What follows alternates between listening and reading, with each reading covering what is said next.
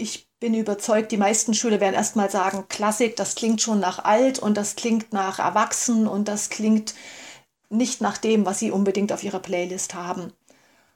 Ich glaube aber auch die Beobachtung gemacht zu haben, so wie man das Allgemeine verlässt und konkret wird, so, so, so wie man in ein Werk abtaucht und dieses Werk greifbarer für sie wird, dass sie das nicht mehr ablehnen, dass sie sagen auch nicht, oh hurra, jetzt behandeln wir Mussorgsky, aber ich merke dann, sie werden aufgeschlossener, weil dieses Abstrakte, die klassische Musik wird plötzlich nicht mehr abstrakt, wird greifbarer, wird hörbarer, wird erschlüsselbarer für sie. Sie verstehen mehr, wenn man sie mit reinnimmt in den Prozess des Verstehens. Das halte ich für einen guten Zugang und auch eine Möglichkeit, diese Grundakzeptanz zu erhöhen. Herzlich willkommen zur neuen Folge vom Lugard Podcast. Mein Name ist Finn, ich bin Redakteur und Musikpädagoge und bespreche in diesem Podcast mit verschiedenen Gästen, wie man so richtig guten Musikunterricht macht und möchte hören, was sie gerade so bewegt. Junge Menschen hören eigentlich eher selten klassische Musik in ihrer Freizeit.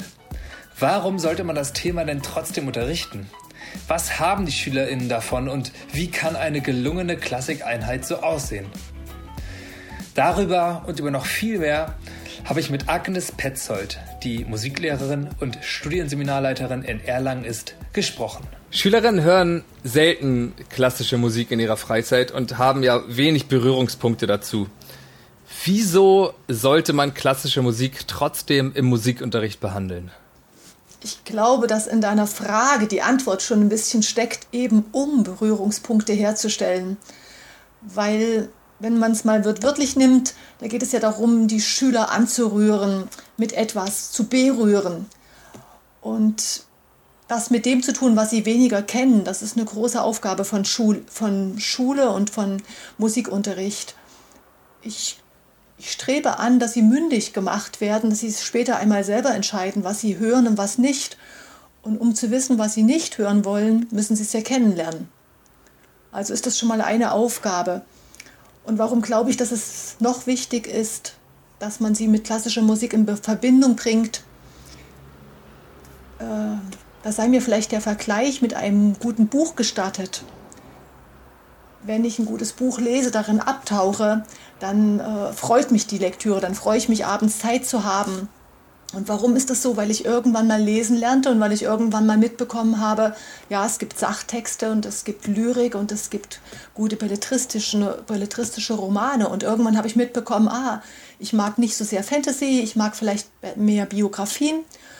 Und das habe ich erfahren, weil irgendwann mal meine Lehrerinnen gesagt haben, lies doch mal das, lies doch mal jenes. Und ich habe dadurch selber eine Vorliebe bekommen. Und da kann ich es gut zeigen, weil das Lesen ist vielleicht noch deutlicher, das machen noch mehr Menschen, als Musik gezielt zu hören. Dasselbe sollten wir mit Musik anstreben. Wir sollten versuchen, sie in Verbindung mit Musik zu bringen, um dann sagen zu können, was gefällt dir, was gefällt dir nicht, wann bist du berührt davon, äh, was spricht dich an? Gibt es da Parallelen, die dich, also gibt es in der Musik Parallelen, die gerade deine Gemütsstimmung zum Schwingen bringen? Wenn mir das gelingen würde, dann hätte ich viel geschafft an Berührungspunkt. Und dann könnte der Schüler vielleicht irgendwann mal ganz bewusst sagen, oh, diese Musik würde ich mir wieder anhören, weil sie mir gefällt, weil ich da irgendetwas empfinden kann, weil ich darüber etwas weiß. Und dann habe ich diese Berührungspunkte geschaffen, die außerhalb dessen sind, was sie gerne hören. Das wäre für mich ein wichtiger Punkt. Natürlich kann man auch ganz allgemein antworten im Sinne von, was ist die Aufgabe der allgemeinbildenden Schule? Und ist es nicht so, dass wir ganz oft in der letzten Zeit über das Wort Leitkultur reden, im Sinne von, wenn Migranten hierher kommen und wir wollen sie in unser Leben mit aufnehmen, wir wollen sie integrieren, sagen wir, ihr müsst Ahnung haben von der deutschen Leitkultur eine Leitkultur zu haben, gehört für mich in der Schule dazu, dass sie klassische Werke, dass sie damit äh, in Verbindung gebracht werden. Ein, das, das ist für mich so was Normales wie das Alphabet eigentlich auch. Das gehört dazu. Unsere Kultur ist ohne ein Bach und ohne ein Mozart und ohne ein Schubert-Kunstlied nicht denkbar. Und wenn ich wissen will, wo ich herkomme, gehört das auch ein bisschen mit dazu als ganz allgemeine Bildung. Wobei es mir nicht darum geht, dass sie Faktenwissen anhäufen, sondern dass sie jedes Mal erfahren, das war eine Ausdrucksweise weise in dieser Zeit. Und deswegen halte ich es für ganz wichtig, dass wir dieses Thema im Musikunterricht haben. Uns muss es halt gelingen, die richtigen Fragen zu stellen an die Schüler. Und uns muss es gelingen, sie nicht mit Fakten zuzudröhnen, sondern wirklich mit der Musik in Verbindung zu bringen. Darauf kommen wir gleich nochmal, wie man das umsetzen kann und wie man das dann im Musikunterricht ähm, vermitteln kann. Wenn man jetzt davon ausgeht, dass man den Unterricht so gestaltet, dass man die Begeisterungsressourcen der Schülerinnen und Schüler nutzt und dass man auf den Interessen der Kinder und Jugendlichen aufbaut, darf man dann eigentlich klassische Musik in den Mittelpunkt einer Einheit stellen? Äh, muss man vielleicht sogar. Wieso? wir, wir dürfen ja nicht dem Schüler sagen, was du, was du weißt, was du kannst, was du eh schon machst in deiner Freizeit. Äh, das, das machen wir auch in der Schule, sondern haben wir nicht sogar die Pflicht, sie mit dem zu bereichern, was sie nicht von sich aus schon tun, sondern zu sagen, du hast für etwas gewisses Interessen, aber meine Aufgabe ist es, deine Interessen zu weiten, dir noch neues Potenzial mitzugeben und das kannst du doch nur äh, kriegen, indem wir uns wirklich vertieft damit beschäftigen. Ich frage mich so ein bisschen, was die, wenn du sagst, dass die Leitkultur, die wir hier haben, was die eigentlich noch von damals sozusagen heute übrig hat. Also wenn man sagt, okay, damals gab es den Bach und die Beethoven, was hat das eigentlich für Auswirkungen auf unsere heutige Kultur? Und wie so ein bisschen, dass die Schülerinnen und Schüler lernen? Ja, weil ich der Meinung bin, dass äh, unsere heutige Popularmusik, all das, was der Schüler heute verstärkt sicherlich hört, fußt auf unserer Tradition, auch wenn die nicht sehr eindeutig zu sehen ist. Und vielleicht ist auch manches eingeschlafen und vielleicht ist mancher Reichtum auch ein bisschen weniger geworden. Aber ich glaube nicht, dass wir unsere Popularmusik uns denken können, ohne diese ganze Entwicklung, die davor gewesen ist. Und ähm, lass mich den Vergleich wagen mit Brot und Brötchen beides macht doch irgendwie Menschen satt und beides hat einen sehr eigenen Geschmack.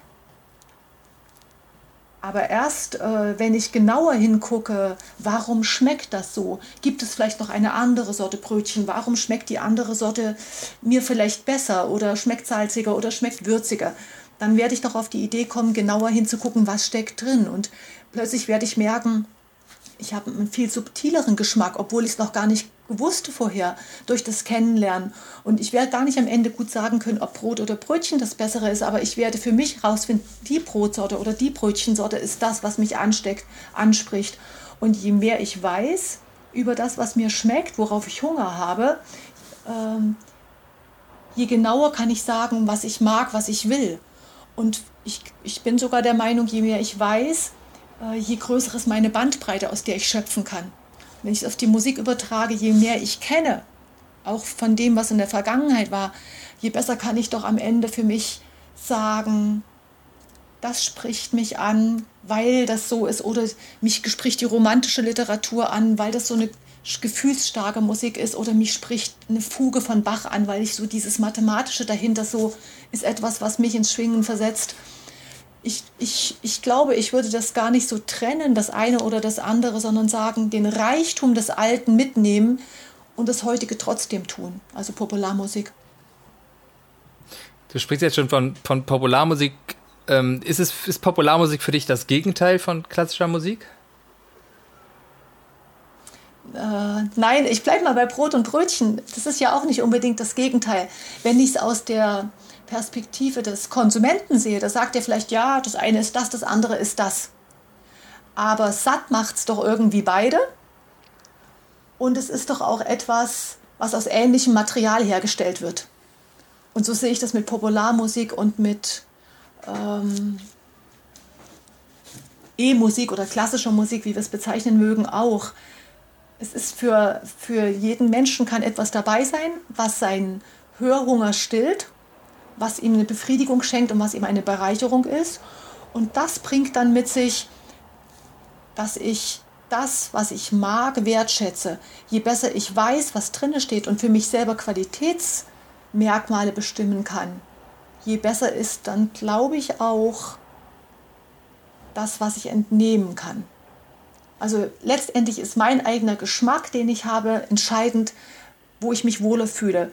Und das kann bei dem einen sein in Popularmusik und das andere kann sein in der Klassik. Und für mich selber ist der Geschmack sehr gebunden an Qualitätsmerkmale. Und da muss ich gucken, wo sind meines, meine Sehnsucht nach Qualität, wo wird die gestillt. Und das kann in beiden Seiten gut sein. Mhm. Du magst ja klassische Musik total gerne, hast du mir im Vorgespräch auf jeden Fall gesagt. Und du meintest, ja, für dich ist die Qualität wichtig. Wie viel von deinem Geschmack oder deinen Präferenzen und deiner Begeisterung nimmst du eigentlich mit in deinen Musikunterricht? Ja, ich hoffe sehr viel. Ich, ich bin sehr überzeugt, so über die langen Jahre, die ich den Beruf ausfülle, dass ohne eigene Begeisterung wenig hängen bleibt. Es gibt sicherlich sehr, sehr viele gute Methoden und es gibt gute Herangehensweisen und gutes Handwerk und schulmusikalisches. Wie gehe ich vor? Wie unterrichte ich? Aber ich glaube, der entscheidende Kick ist am Ende der Lehrer. Wie begeistert ist er dafür? Wie kann der Funke rüberspringen von dem Lehrer auf den Schüler? Das bringt in meinen Augen sehr, sehr viel. Also probiere ich natürlich umgekehrt, das, was ich an Begeisterung habe, auch mitzunehmen in meinen Unterricht und zu hoffen, dass ich die jungen Menschen damit wenigstens etwas faszinieren kann. Und möglicherweise sagen sie, Mensch, was ist denn das für eine komische Type und lachen manchmal über mich oder finden es äh, witzig. Aber das ist, das ist gar nicht das Entscheidende. Entscheidender ist, dass sie sagen, also irgendwas muss doch an der Musik dran sein, wenn die dafür so brennt. Wir gehen jetzt mal in deinen Musikunterricht und in eine, in eine Klassikeinheit, was auch immer das Überthema ist. Wie vermittelt, wie vermittelt man deiner Ansicht nach klassische Musik schülerorientiert? Schülerorientiert heißt ja, dass man sehr beim Vorbereiten in den Blick nimmt, wie ist ein Schüler drauf?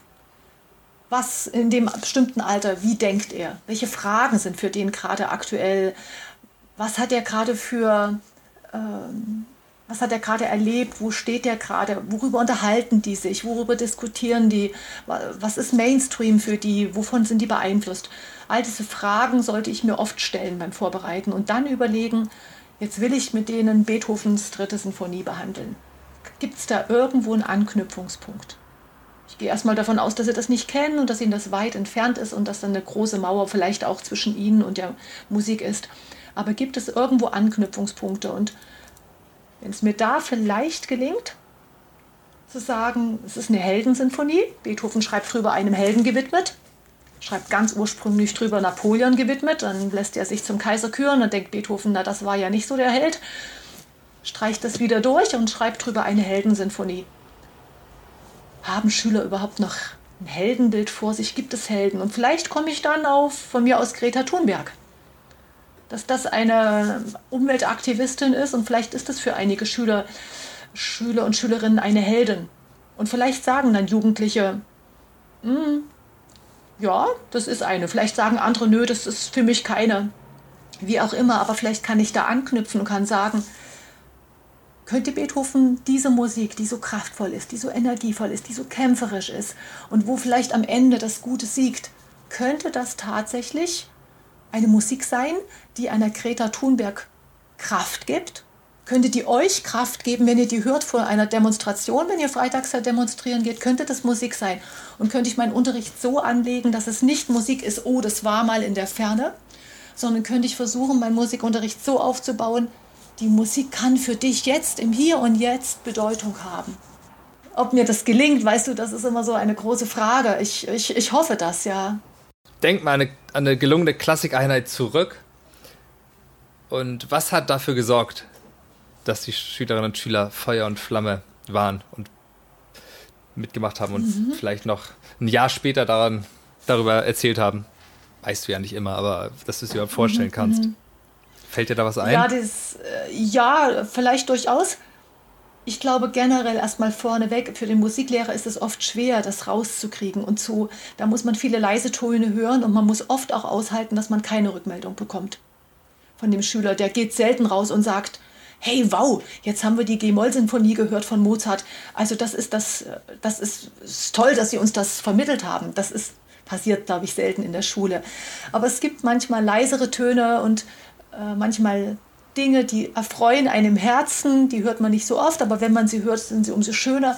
wenn ein Kind zu mir sagt, ähm, Mensch, das habe ich mir jetzt auf meine Playlist geholt, die Moldau oder was weiß ich, Bilder einer Ausstellung, dann denke ich mir, oh, sag mir es ruhig zweimal, das klingt gut in meinem Ohr, weil ich mich dann wirklich freue. Das, das ist ein Zeichen, oh, er hört es wieder. Oder auch ähm, vielleicht noch ein bisschen zurückgedacht, als die CDs noch der maßgebliche Träger von Musik waren, habe ich gerne bei Elternabenden die Chance genutzt und habe gesagt, Mensch, liebe Eltern, wenn Sie Weihnachtsgeschenke suchen, wir haben das und das und das und das Werk äh, behandelt im Musikunterricht.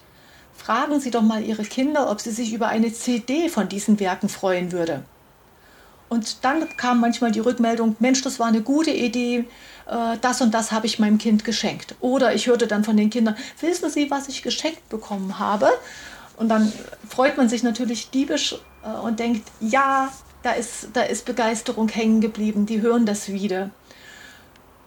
Konkret zu deiner Frage, ich habe jetzt äh, Bach, die G-Moll-Fuge, die kleine, ver, vermittelt. In einer sechsten Klasse steht es bei uns im Lehrplan, unterrichte Bach. Die Werkauswahl ist ein bisschen frei, aber man kommt natürlich zur Orgelmusik. Und ich habe gedacht, Mensch, wage ich mich mal an eine Fuge. Das ist sechste Klasse eigentlich ein bisschen dick. Normalerweise macht man ja erstmal eine Invention und fängt da langsam mit Polyphonie an und so. Und ich habe aber gedacht, ich könnte in die Kirche mit denen gehen, da könnten sie die Orgel live hören. Das ist auch im Lockdown jetzt noch vertretbar, weil große Kirche, kleine Teilklasse, da wäre mal was, was, was möglich außerhalb der Schule, was alles jetzt so eingeschlafen ist. Ja, und in dem Zuge habe ich, das, habe ich mich daran gewagt. Und eine Möglichkeit, Begeisterung zu schaffen, ist, wenn ich sie alle für die Glockenspiele setze und denke, dieses G-Moll-Thema, da, da, da, da, da, da, da, da, da, da, das ist so griffig und fassbar, das ist ein Niveau, was die spielen können. Ich kriege die dahin, dass sie das spielen können und das geht dann langsam mit Noten lesen, Noten finden, die richtige Rhythmik, die Rhythmik vorentlasten und irgendwann kann es dann diese ganze Gruppe spielen. Ich, ich bin überzeugt, auch wenn sie das mir nicht immer sagen werden, wenn sie es spielen können, sind sie auch ein bisschen stolz auf sich weil sie etwas können, weil, sie, weil es greifbar wird. Ich kann diese Melodie spielen. Und dann wird es interessant. Etwas, was Schüler davor überhaupt nicht wahrgenommen haben, dass das Thema sofort wiederkommt. Vielleicht in der dritten Stimme wiederkommt, in, in der ganz tiefen Orgelstimme. Plötzlich, nach dem eigenen Spielen, entdecken die das und hören das. Oh, Frau Petzold, das kommt doch wieder. Äh, und dann denke ich mir, ja, und jetzt kriegen die Freude, das Thema rauszuhören. Jetzt können sie zählen, jetzt können sie in der Durchführung das mal hören.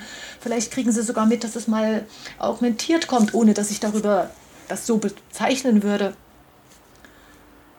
In dem Moment denke ich, jetzt haben sie was kapiert. Und wenn ich dann noch über Bach spreche, wie er Orgeln geprüft hat, was das für ein kritischer Prüfer war, was seine Aufgaben waren, dass 20 Kinder zu Hause gewuselt haben, dass Bach äh, selber unterrichtet hat, ich glaube, dieses Gesamtpaket, Musik hören, das Hören intensivieren, Musik selber machen, dann wieder das Biografische einbinden, dann in die Kirche gehen und eine Organistin haben, die sagt, ja, ich, ich, ich spiele euch das, wenn du das wünschst.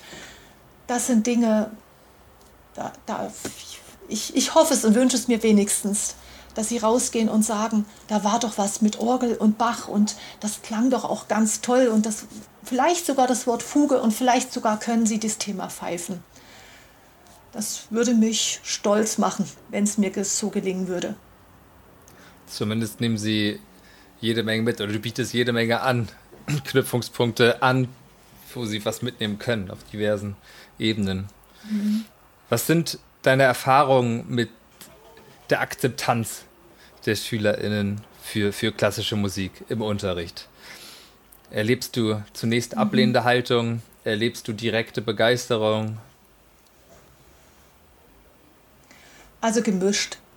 Wahrscheinlich überwiegt erstmal so eine Pauschalablehnung.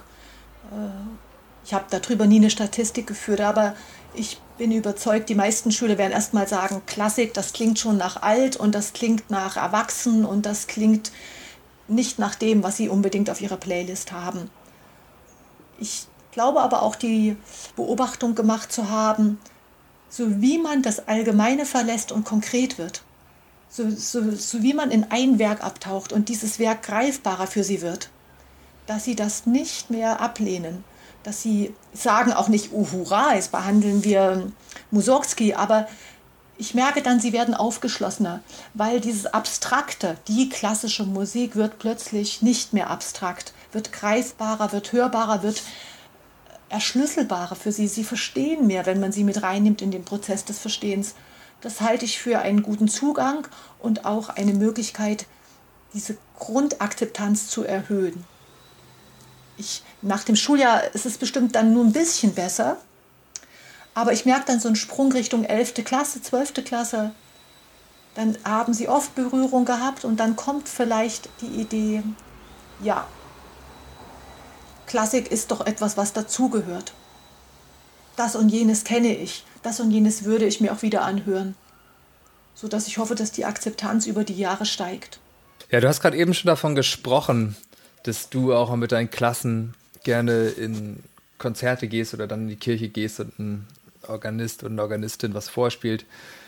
Es ist ja so, dass sich durch einige Generationen jetzt bereits schon die Sorge von leeren Konzertsälen und leeren Opernhäusern zieht und viele in der Musikbranche, der klassischen Musik sich die Frage stellen, wie können wir eigentlich junges Publikum gewinnen?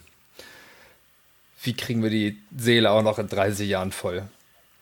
Ähm, beziehungsweise, wie kriegen wir jetzt junges Publikum in die Konzertsäle, die dann klassische Musik hören mögen? Hast du da eine Antwort auf die Frage? Oder würdest du sie gar nicht erst stellen? Ja, sie stellt sich natürlich, wenn man selber im Konzertsaal ist und man denkt, oh Gott, das ist aber sehr weißhaarig, das Publikum, dann spätestens dann wird es einem selber ja sehr offensichtlich, dass da irgendetwas nicht so ganz mehr im Lot ist und vielleicht schon viele Jahre nicht mehr im Lot ist. Es gibt bestimmt mehrere Ansätze. Also wir müssen sie uns stellen, die Frage. Ich glaube nicht, dass wir da als Kultur, für die Kulturverantwortlichen, dass wir da einfach sagen können, sie interessiert uns nicht. Wenn wir, wenn wir es als eine Art Leitkultur sehen, wenn wir den Reichtum dieser klassischen Musik bewahren wollen, müssen wir da was machen. Guter Musikunterricht ist bestimmt ein Weg dahin. Und guter Musikunterricht, der, den, der das letzte Ende mitbringt, nämlich zu sagen, ja, wir behandeln jetzt von mir aus Entführung aus dem Serail und wir gehen dann tatsächlich mal ins Opernhaus. Das bringt viel. Ich habe mal irgendwann mal gefragt in, äh, in Erwachsenenkreisen, ihr wart in der Oper, habt ihr das jetzt das erste Mal gemacht, wart ihr öfter oder wie kommt es, dass ihr in die Oper geht? Und dann haben viele Erwachsene geantwortet, ja, ich habe das mal in der Schule erlebt oder meine Eltern haben mich mitgenommen.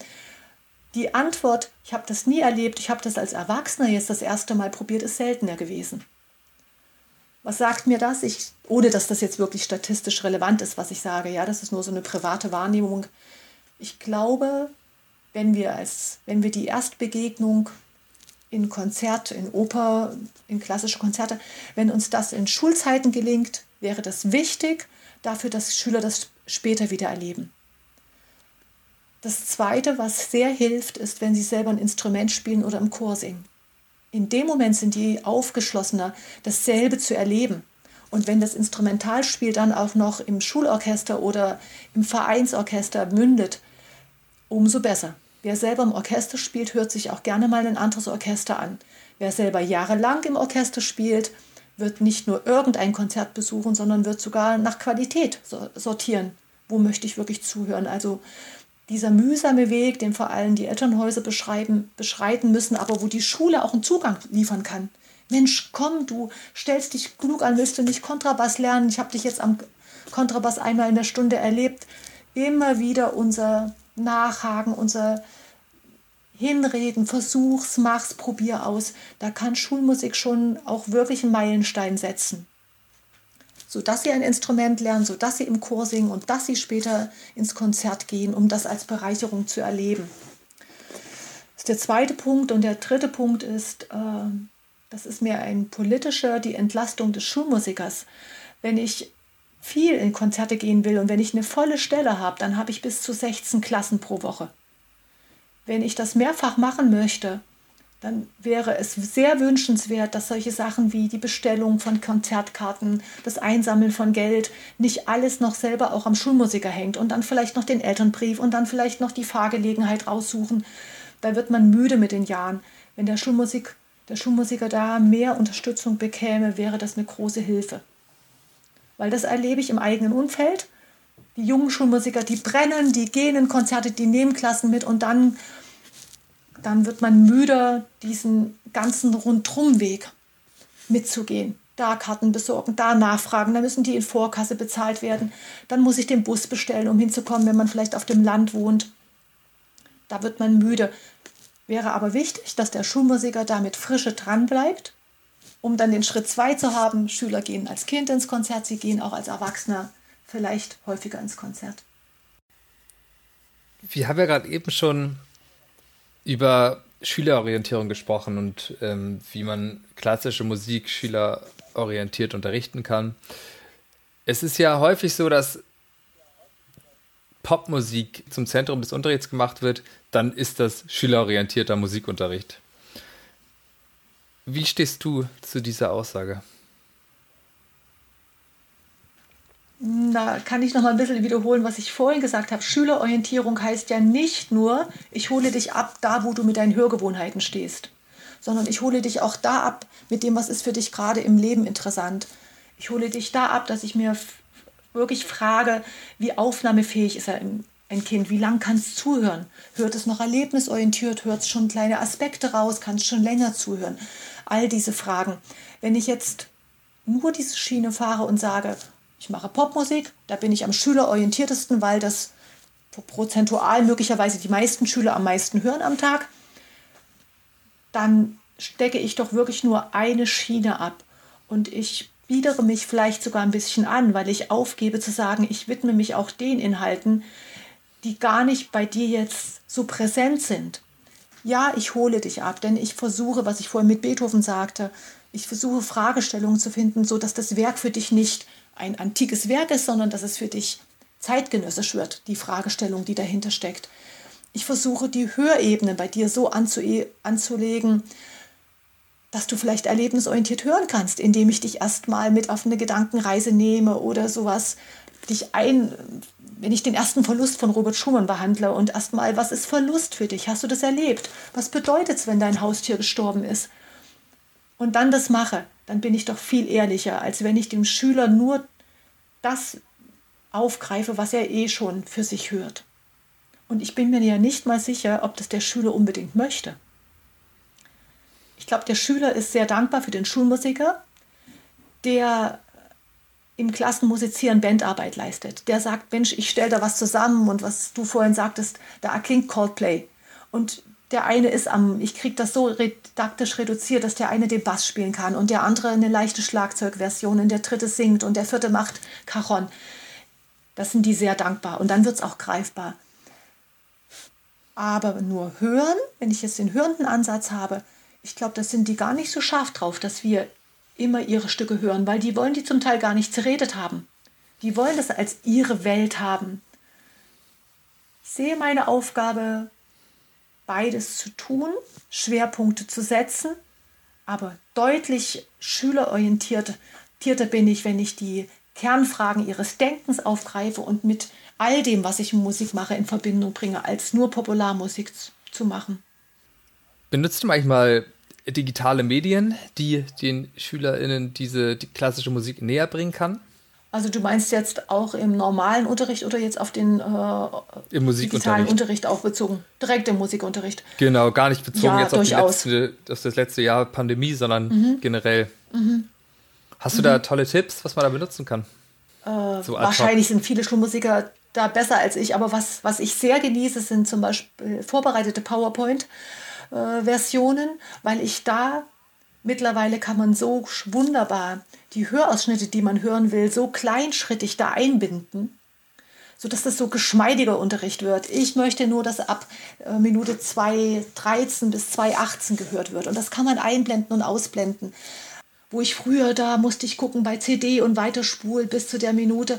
Das ist, es ist um so vieles galanter geworden. Wie man das jetzt macht, ob über PowerPoint oder andere Medien, das ist jedem persönlich überlassen. Aber da hat Musikunterricht sehr gewonnen so direkt und gleich jetzt nochmal hören und jetzt kommt das jetzt verstärkt, das Thema mit, äh, mit Kontradessen nochmal und das erfreut mich, weil ich da denke, diese Dichte und nochmal hören und jetzt diese zweite Version hören, das bringt, ähm, das bringt einen großen Fluss in den Musikunterricht, der früher immer so abgehackt war. Jetzt muss ich nochmal suchen und nochmal warten.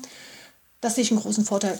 Dann diese Musikverarbeitungsprogramme, dieses Open Source äh, MuseCore oder so.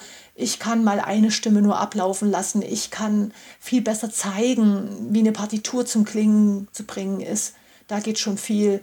Ja, Audacity, viele Möglichkeiten. Alleine die grafische Darstellung von laut und leiser in einer klassischen Sinfonie mit der Amplitude, der Lautstärkenamplitude zu zeigen diese Gegensätzlichkeit, ja, dieses Material von dem, ich glaube, Joachim Kaiser heißt der, wunderbar.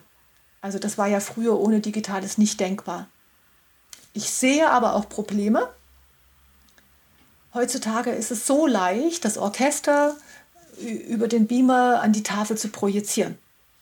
Also ich möchte, dass die von mir aus siebte Sinfonie von Schostakowitsch, dass sie mitkriegen, dass irgendwann das Invasionsthema kommt, daddeldadam, daddeldadam. Und das beginnt ja total im Leisen. Wir haben das erste Thema, das zweite und dann dieses Invasionsthema.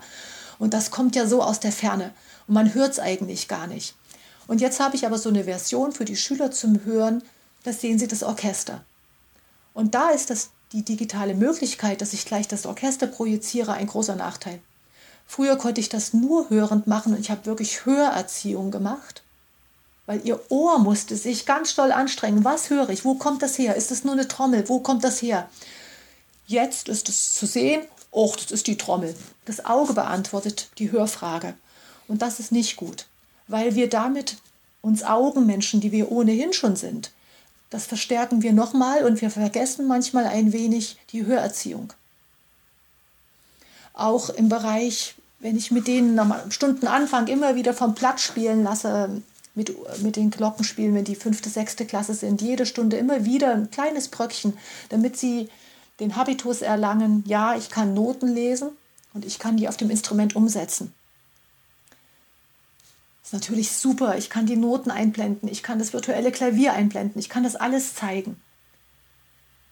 Es ist aber manchmal eine viel differenziertere Hörschulung, wenn ich sage, jetzt hört erst mal die Melodie, macht mal Striche, geht die aufwärts oder abwärts. Hört mal auf lange und kurze Noten. Versucht mal, die erste Note ist ein C, jetzt versucht mal die Noten zu schreiben. Da ist eine viel höhere Intensität, als wenn ich das optisch alles zeigen kann. Also wir müssen uns disziplinieren, dass wir nicht zu viel zeigen, sodass die Hörerziehung noch im Zentrum bleibt.